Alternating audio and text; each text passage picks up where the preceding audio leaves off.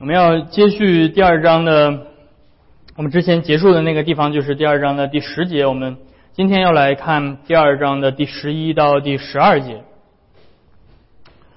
所以在第二章当中，保罗开始嗯展开了他的福音的讲解。在第一到第十节，他提到了我们如何呃与上帝和好。那么第十接下来我们今天要来看的第十一到第二十二节是讲到 我们。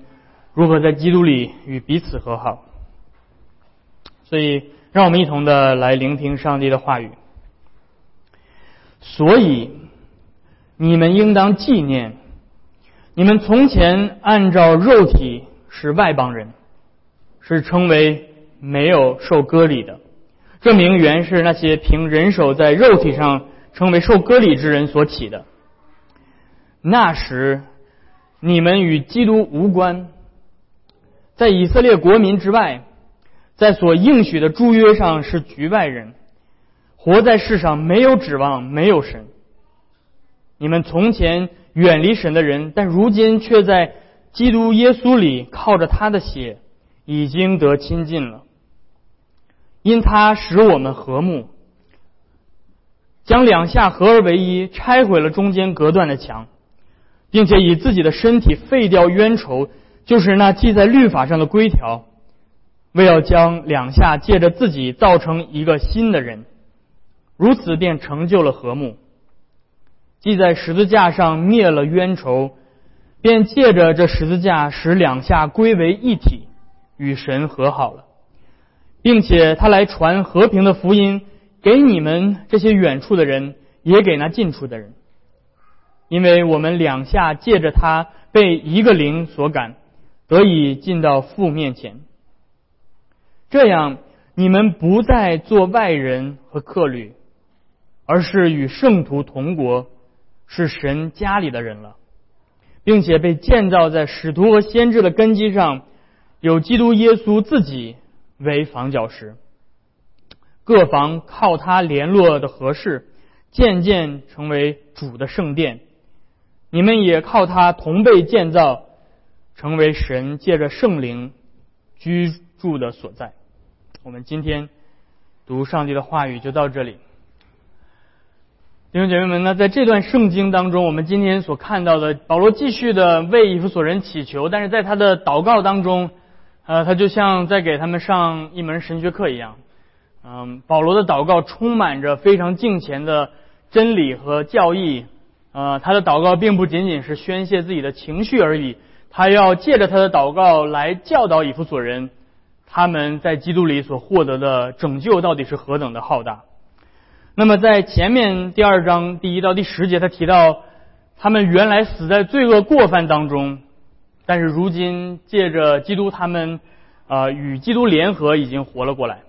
那么现在他们呃保罗在这一段圣经当中，他所要告诉以弗所人的是：你们不仅要思考。你们个人与上帝的关系而已，你们还要思考你们与上帝的子民之间的关系啊，也就是保罗的思想里面，他一直有着这样的一个上帝子民的集体的这样的画面啊。那这和跟我们今天在北美这种个人主义式的信仰方式有着极大的不同。今天我们思考信仰，就是非常强调你要与上帝建立个人的关系啊，你要与耶稣有个人的关系。这的确非常重要，这是保罗在第一到第十节所讲到的。但是这并不是我们信仰的全部。我们信仰还有一个非常重要的维度，就是我们与上帝子民的关系。耶稣的死和复活不仅化解了上帝与我们之间的仇恨，使我们跟上帝和好；耶稣基督的死和复活也化解了人与人之间的隔阂，使罪人之间彼此和好。所以在这一段。保罗就让以弗所人去回想啊，保罗说：“你们现在要去好好的纪念，好好的想一想你们曾经的状态。”然后他教导他们：“现在基督已经把他们与圣徒一同联合，成为一个新的人类的族群，这个末世的新人类。你们今天已经加入到这个新的人类当中，而你们现在就是上帝的圣殿。”所以今天让我们一同的来借着这段圣经来，呃，领受保罗的这段的教导首先我们要从第一到呃第十一到第十二节来思想保罗告诉我们，我们曾经在基督和圣约之外，我们在基督和圣约之外。保罗首先让以弗所人回想他们曾经的处境，说你们要想一想，你们你们你们要回想你们过去的状态，对吧？圣经经常会用到这个词，remember，记得，要纪念，要回想。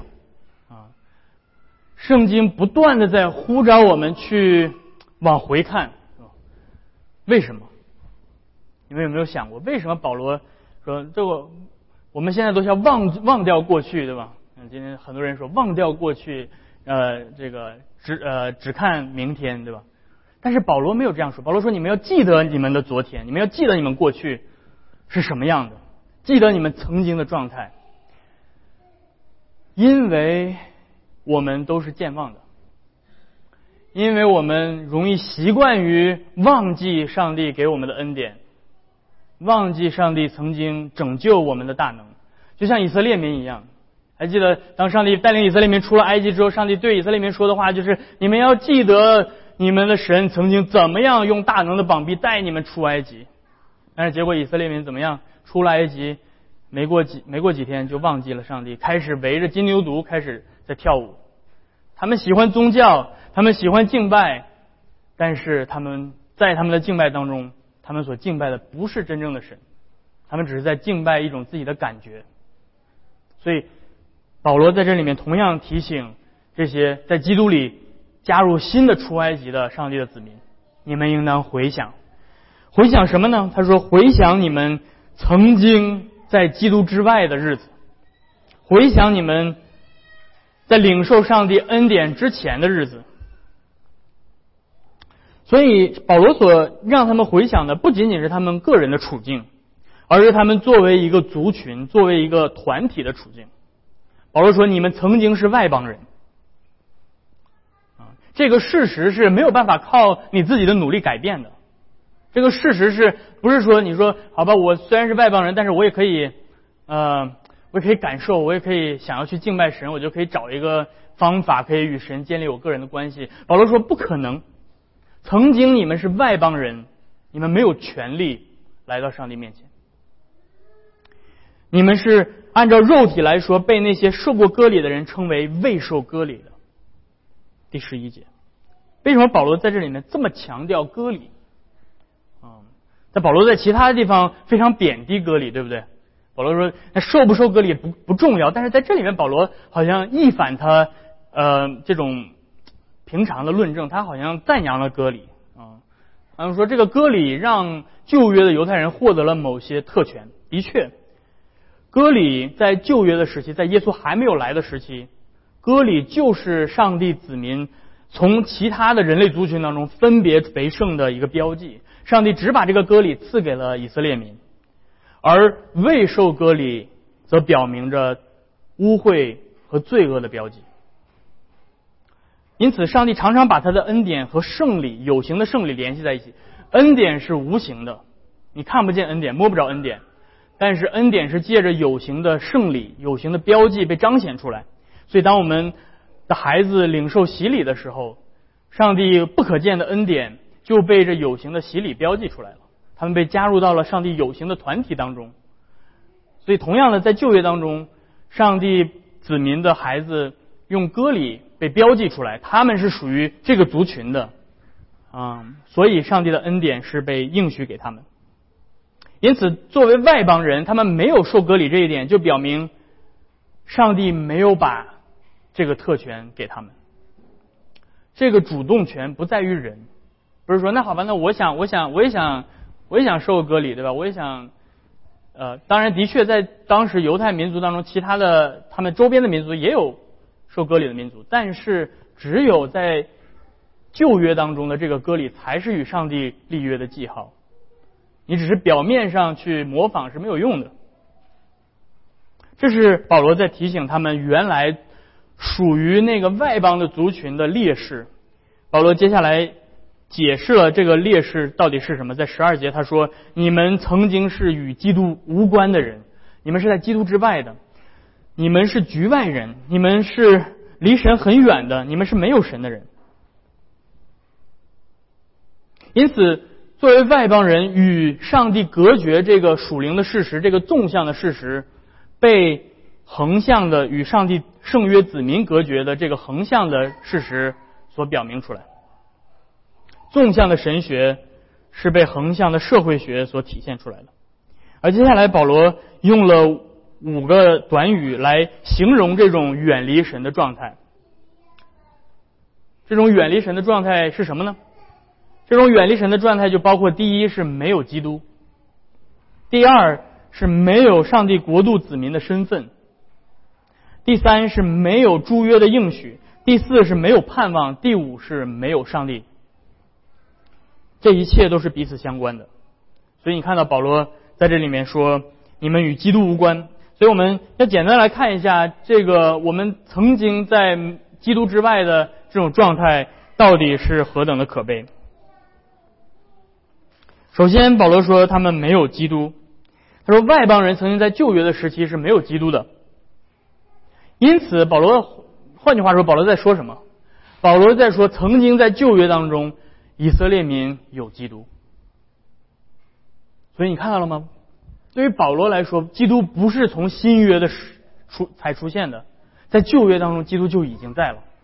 而且有份于旧约的以色列民，就意味着有份于基督。看到保罗的逻辑关系了吗？为什么会这样说？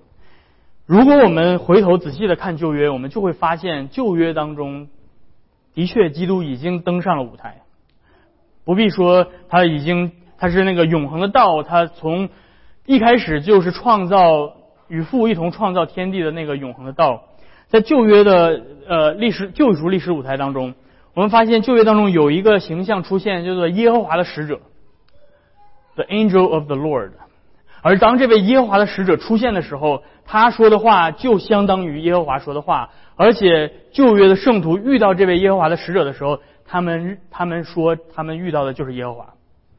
例如在创世纪第十六章，那里面夏甲呃被萨来赶呃赶出家门。然后他在旷野的路上走走走，然后耶和华的使者向他显现说：“萨来，你为什么哭？”萨来就跟他说哭诉他的经历。然后这位耶和华的使者对他说：“你回去，你必要生一个孩子，我要使他成为大国。”然后夏甲啊对这位耶和华使者称这位耶和华的使者就是耶和华，就是看顾人的神。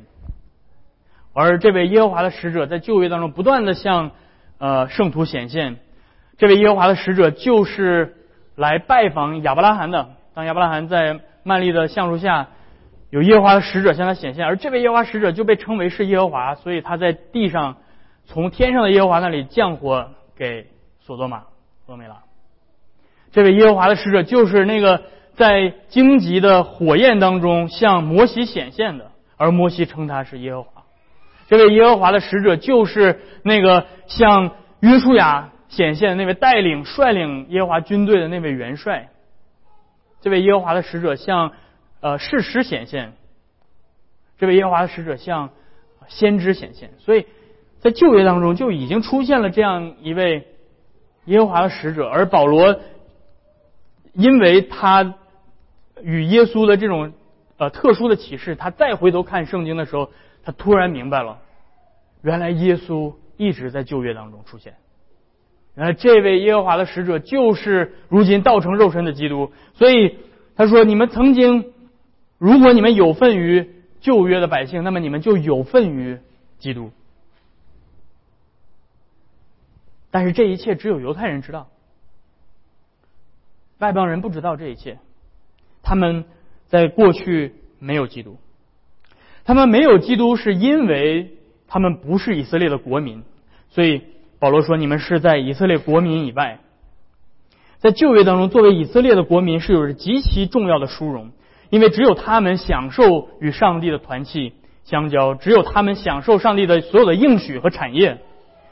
上帝从列国当中拣选他们，由亚伯拉罕做他们的父，而且他们有上帝所赐的律法，他们有上帝所呃所呃所规定建造的会幕，他们有立位的祭司可以献祭给上帝，他们可以借着祭司的献祭与上帝和好。”上帝说：“我要亲自做他们的上帝，他们要做我的子民。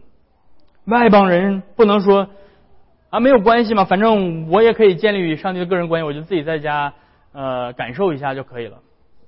保罗说不可能，不可以，因为你无份于上帝的圣约子民。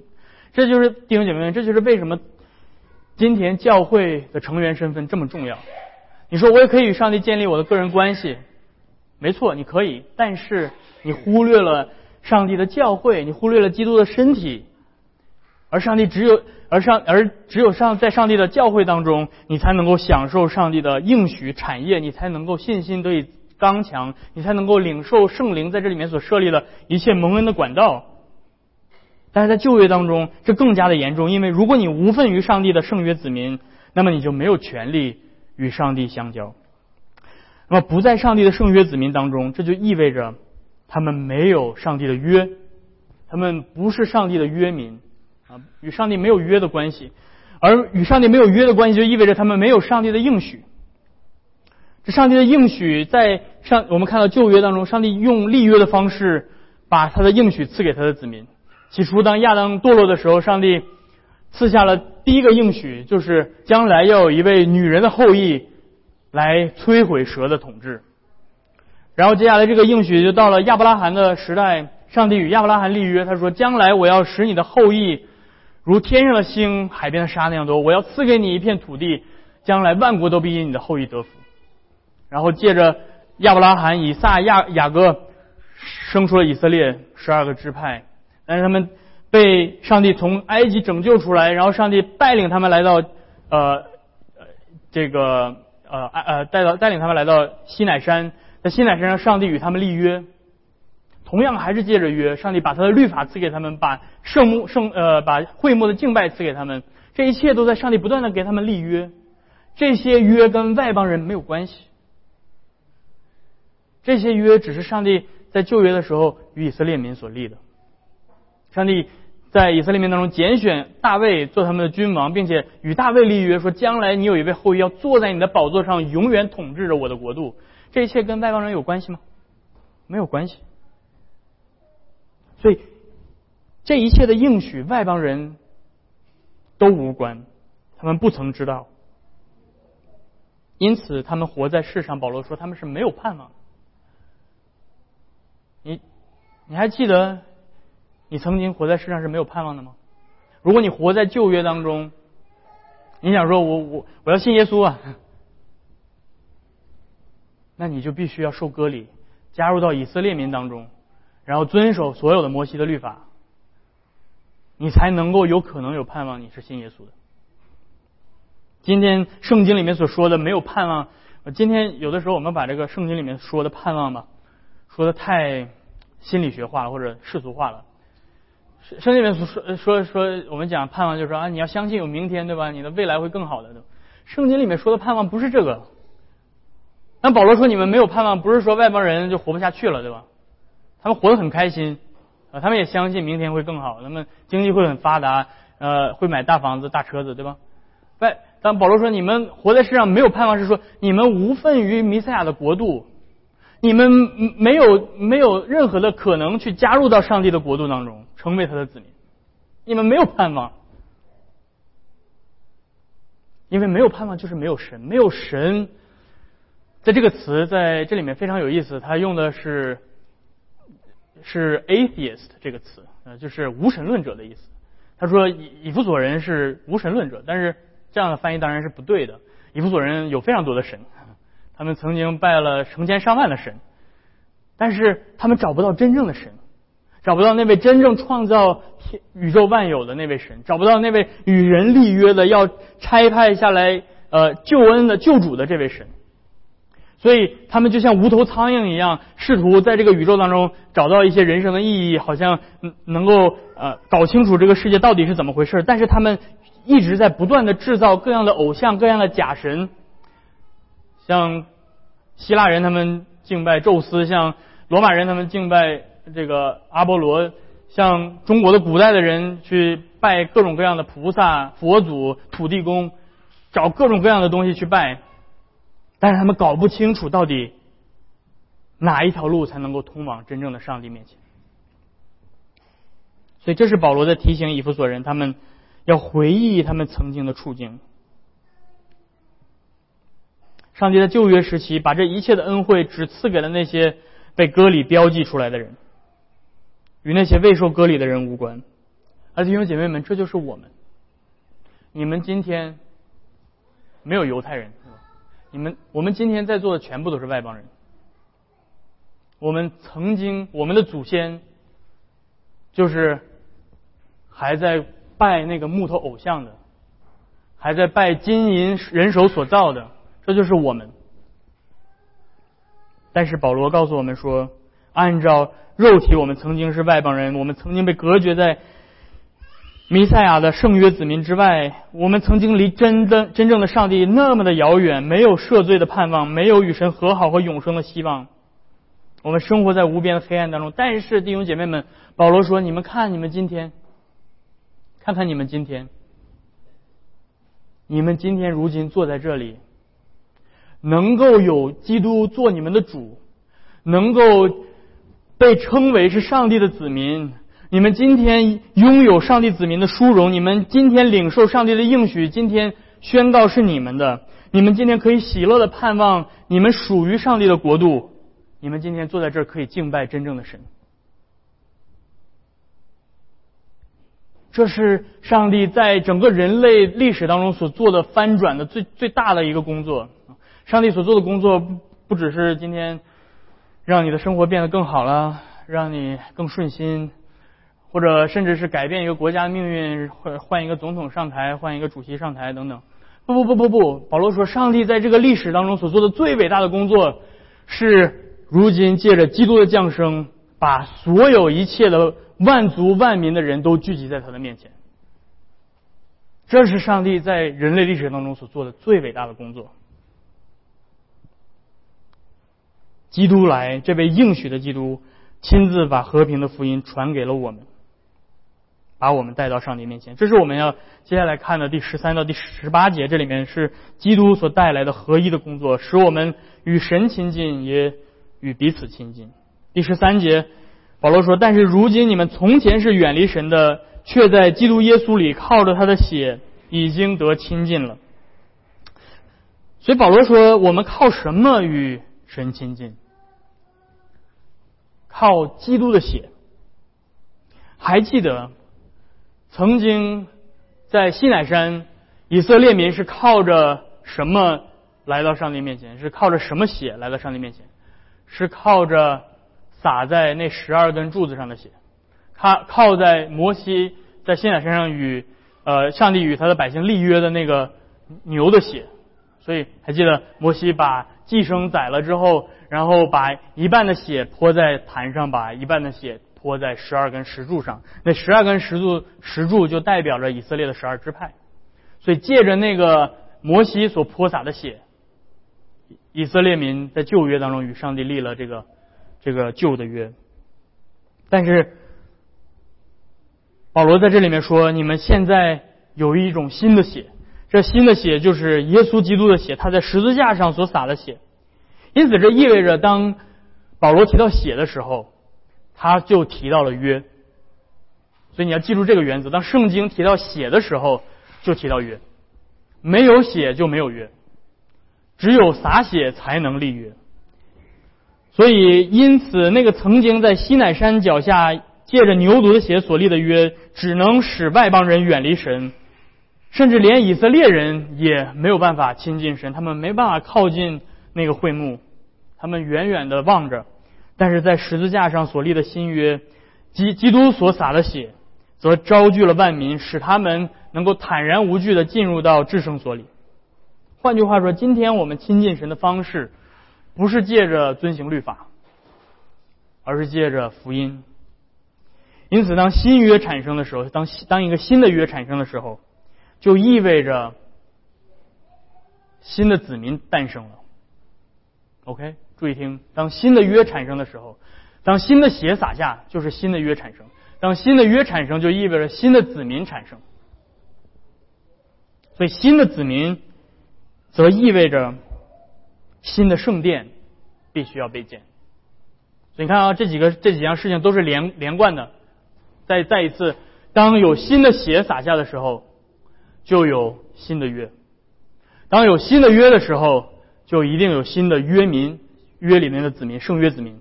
当有新的圣约子民的时候，圣约子民的敬拜就必须要有新的圣殿，看到了吗？这一切都是连贯的，而这一切都是接下来保罗在这里面所说的。这新的子民、新的圣殿、新的约产生，就意味着旧的子民、旧的圣殿、旧的约要被废去。所以在第十四到第十五节，保罗在里面说：“因他使我们和睦，将两下合而为一，拆毁了中间隔断的墙。”就是呃，这个废掉了冤仇，用他的身体废掉了冤仇，就是那记在律法上的规条。所以你看到，当保罗说基督借着他的身体所拆毁了律法上的规条的时候，就是在说旧的约已经被废去了。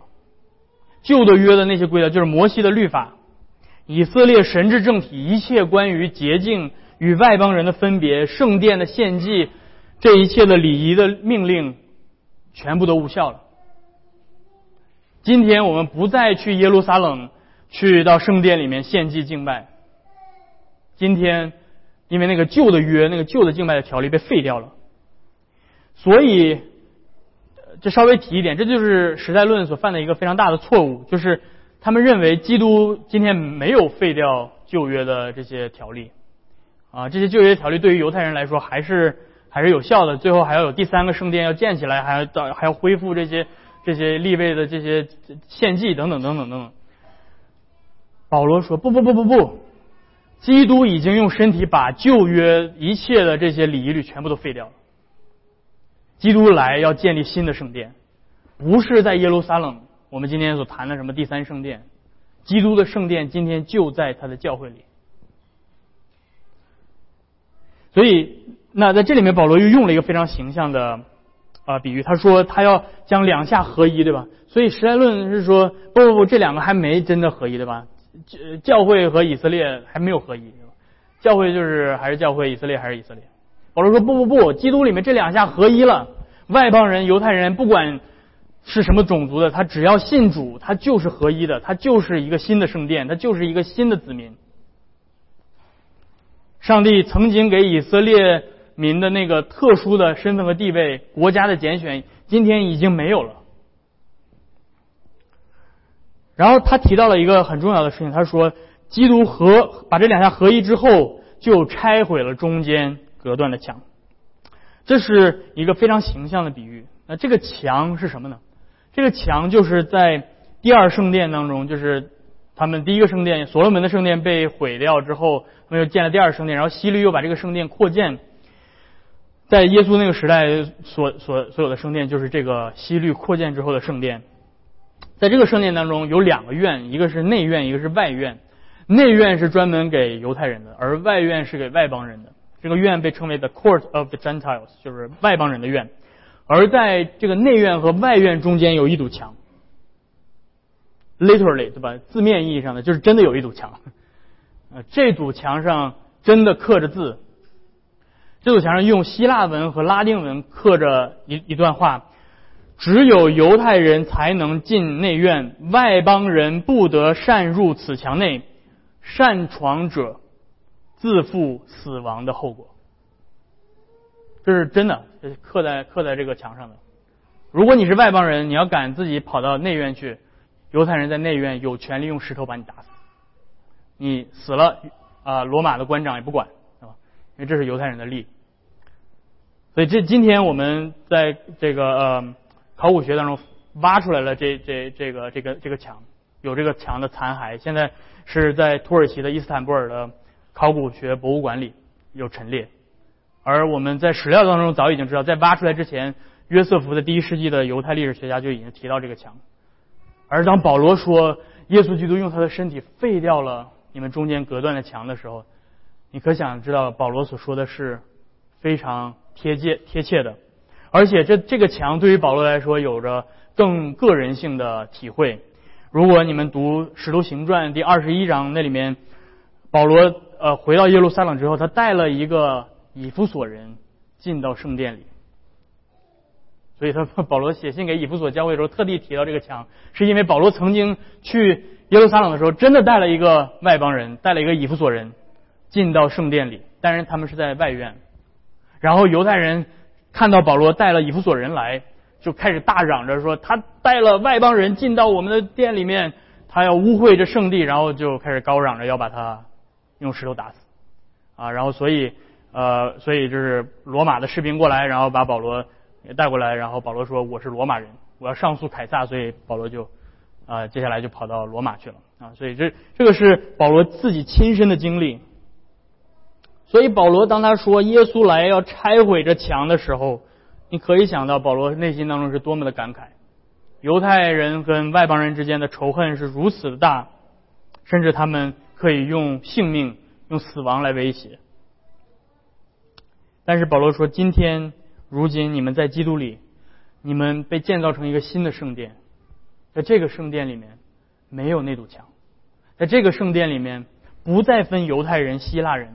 不再分自主的为奴的，不再分男分女，在基督里我们都同归于一。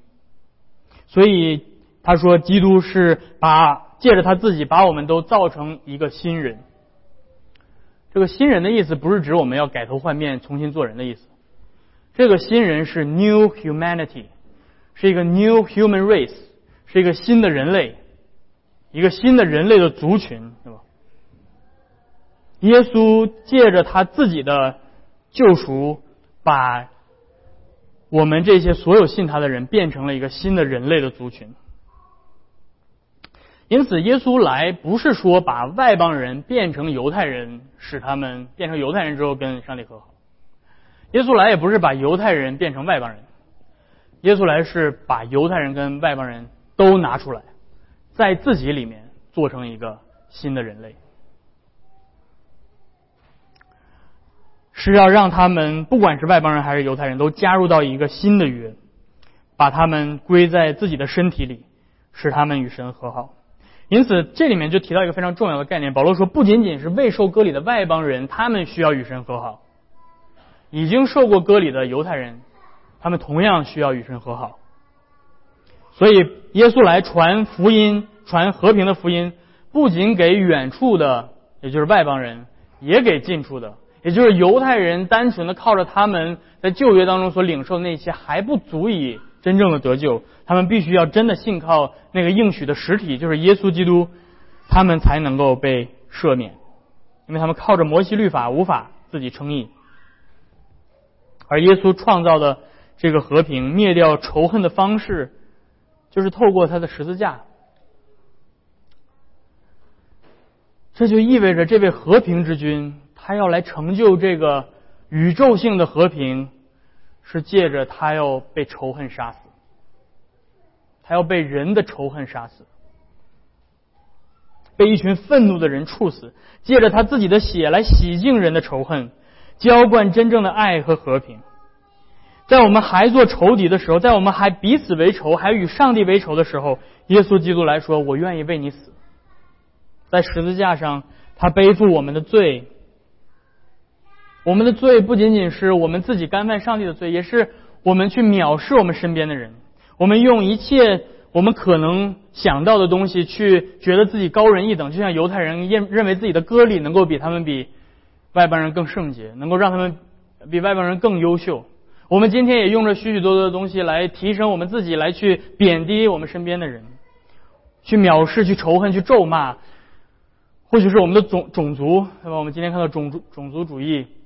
或许是我们的宗教，或许是我们所来来自的地区，我们的经济来源，我们的经济收入，我们的社会地位，我们的一切一切，我们都在用各样的东西，像犹太人一样去建一个中间的隔断的墙。甚至在教会里也是一样。我们认为我们信主的时间长短，我们在教会里的服饰，我们所领受的不同的呼召，好像能够使我们凌驾于其他人之上。我们在中间加了一堵墙。但是保罗告诉我们说。不，耶稣他已经把这世上一切冤仇的墙全部都拆毁了。他背负我们的罪，就是我们对那些与我们不同的人的藐视、自义、狂傲和刚硬的心。因此，借着基督和好的工作，我们不仅是个人与神和好，我们也被连接在一起，成为基督教会的一份子。所以，这是我们要看到最后。一个部分就是十九到二十二节，我们在基督里一同加入到他的教会当中。所以在这里面，保罗同样，如果你还记得，在前面第一到第十节，保罗用了三个一同，对吧？一同与他活过来，一同与他复活，一同坐在天上。那在这里面，保罗同样用了三个一同。所以他说，一同，一同成为啊与圣徒同国的那个同，其实就是其中的一同，与圣徒一同成为上帝国度的子民。然后接下来联络的合适就是一同被连接，然后同被建造就是一同被建造。所以保罗在这里面用三个比喻来形容基督里面新约的教会、圣徒的国度、上帝的家和上帝的圣殿。然后接下来你会发现在后面这个教会被保罗称为基督的身体、基督的新娘。这个教会被称为是在这个世界上征战的勇士。你看，对于保罗来说，当他当他想到教会的时候，是这个画面是如此的绚丽多彩，是像一个多面镜一样的。这个教会是国度，是家，是圣殿，是身体，是新娘。那那那，我们今天在这里面去思考这前三个，教会是圣徒的国度。他在十九节说：“这样，你们不再做外人和客旅，是与圣徒同国了。”外邦人曾经无份于以色列国民的身份，但是如今基督的到来使他们被纳入到上帝真正的国度当中。因为新约已到，旧约就废去了，以色列不再是上帝的国度，基督的教会才是真正的国度。因此，在这里，不论是犹太人是外邦人，都因着对基督的信心成为上帝的子民。而对于以弗所人来说，获得一个公民的身份是非常重要的。啊，你要知道，以弗所当时大概有十万到十五万人左右，但是在以弗所这个城里面，真正以弗所的公民，你知道有多少？几千个。所以，成为获得公民的身份是非常非常非常宝贵的一件事情。他拥有非常多的特权，他可以参加竞选、参加参加选举，呃，有投票权，能够决定这个城市里面的各样的呃公共的事务。所以，保罗在告诉他们。他们今天不仅仅是成为呃以弗所的公民，是吧？他们成为的是上帝国度的公民，这是这是更加珍贵的一个身份，那今天有多少人，对吧？你看到，尤其是这些来美国的移民，对吧？当他们真正加入到美国，成为美国公民的时候，哇，非常的荣幸，非常的骄傲，对吧？我终于成为自由国度的公民了，对吧？然后在自由女神像后面照个相啊，但是保罗说，不不不不不。比这个，你们在基督里获得了比这个更尊贵的身份。你们是上帝国度的子民。你们的标志不是以弗所的雅迪米斯女神，你们的标志不是美国的自由女神，你们的标志是耶稣基督的十字架。这是你们的身份。然后接下来他说，教会是上帝的家。第十九节他又说，你们不仅是。与圣徒同国，成为上帝国度的子民，你们也是上帝家里的人。如果说国度的概念把我们的思想想到的非常的崇高和荣耀的话，那么家的概念则让我们感到非常的亲密。上帝对待他的子民，就是对待他的家人的样子。而我们中国人也非常讲究这个家族，非常讲究家人的和睦，家和万事兴。我们中国人讲血浓于水。外人怎么怎么样都不要紧，但是你是这个家里面的人，我们才会真正考虑彼此的益处。但是弟兄姐妹们，我要提醒大家的是，我们今天在教会里有一样比我们血缘的血更浓的血，就是基督的血。今天你们借着基督的血成为上帝家里的人，你们与你们所在座的身边的弟兄姐妹有着比我们血缘更亲近的关系。或许你自己感觉不到这样，或许就像我们有一个远方亲戚来，对吧？我们可能不认识他，但是你的爸爸妈妈介绍你说这是你远房的某个亲戚，你们有血缘的关系。同样的，今天在你来到教会里一样，你坐在你旁边的弟兄姐妹，虽然可能你还不熟悉他，但是他就是你在基督里用基督的血联合在一起的家人。这对于许多的信徒来说是极大的安慰。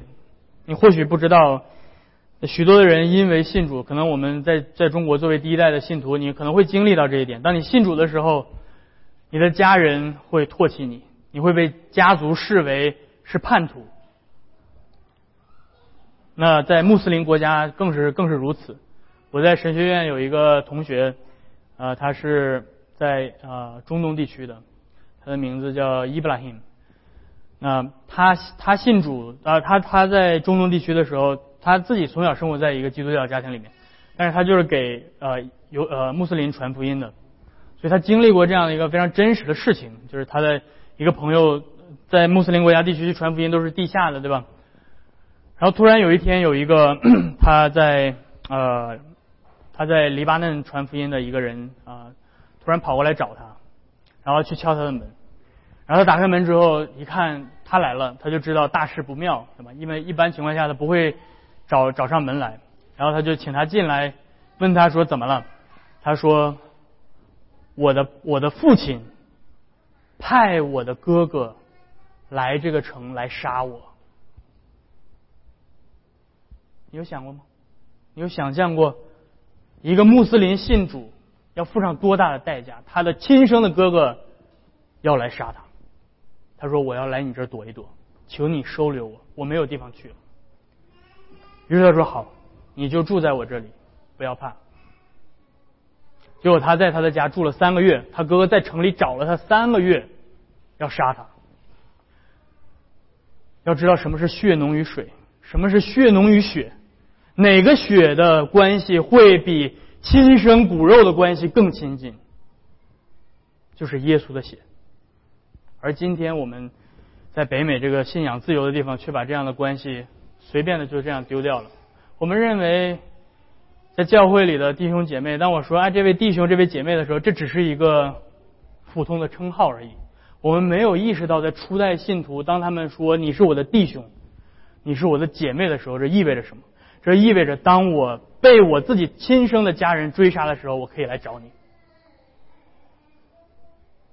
就是这样亲近的关系。而只有基督的血能把我们纳入到这种关系里，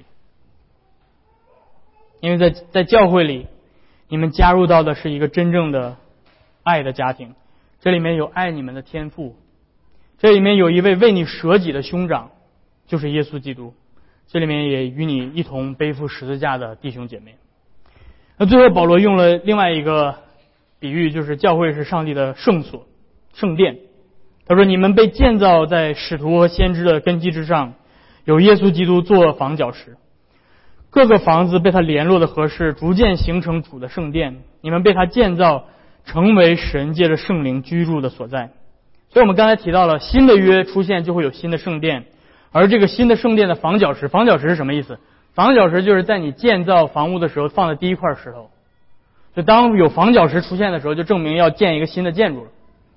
所以，这个房角石不是摩西，不是以色列，这个房角石是基督。每一个信徒都连接在他的身上。而保罗接下来说，这个新的圣殿的根基是什么？是使徒和先知，对不对？是什么意思？这意思就是说，使徒跟先知是根基。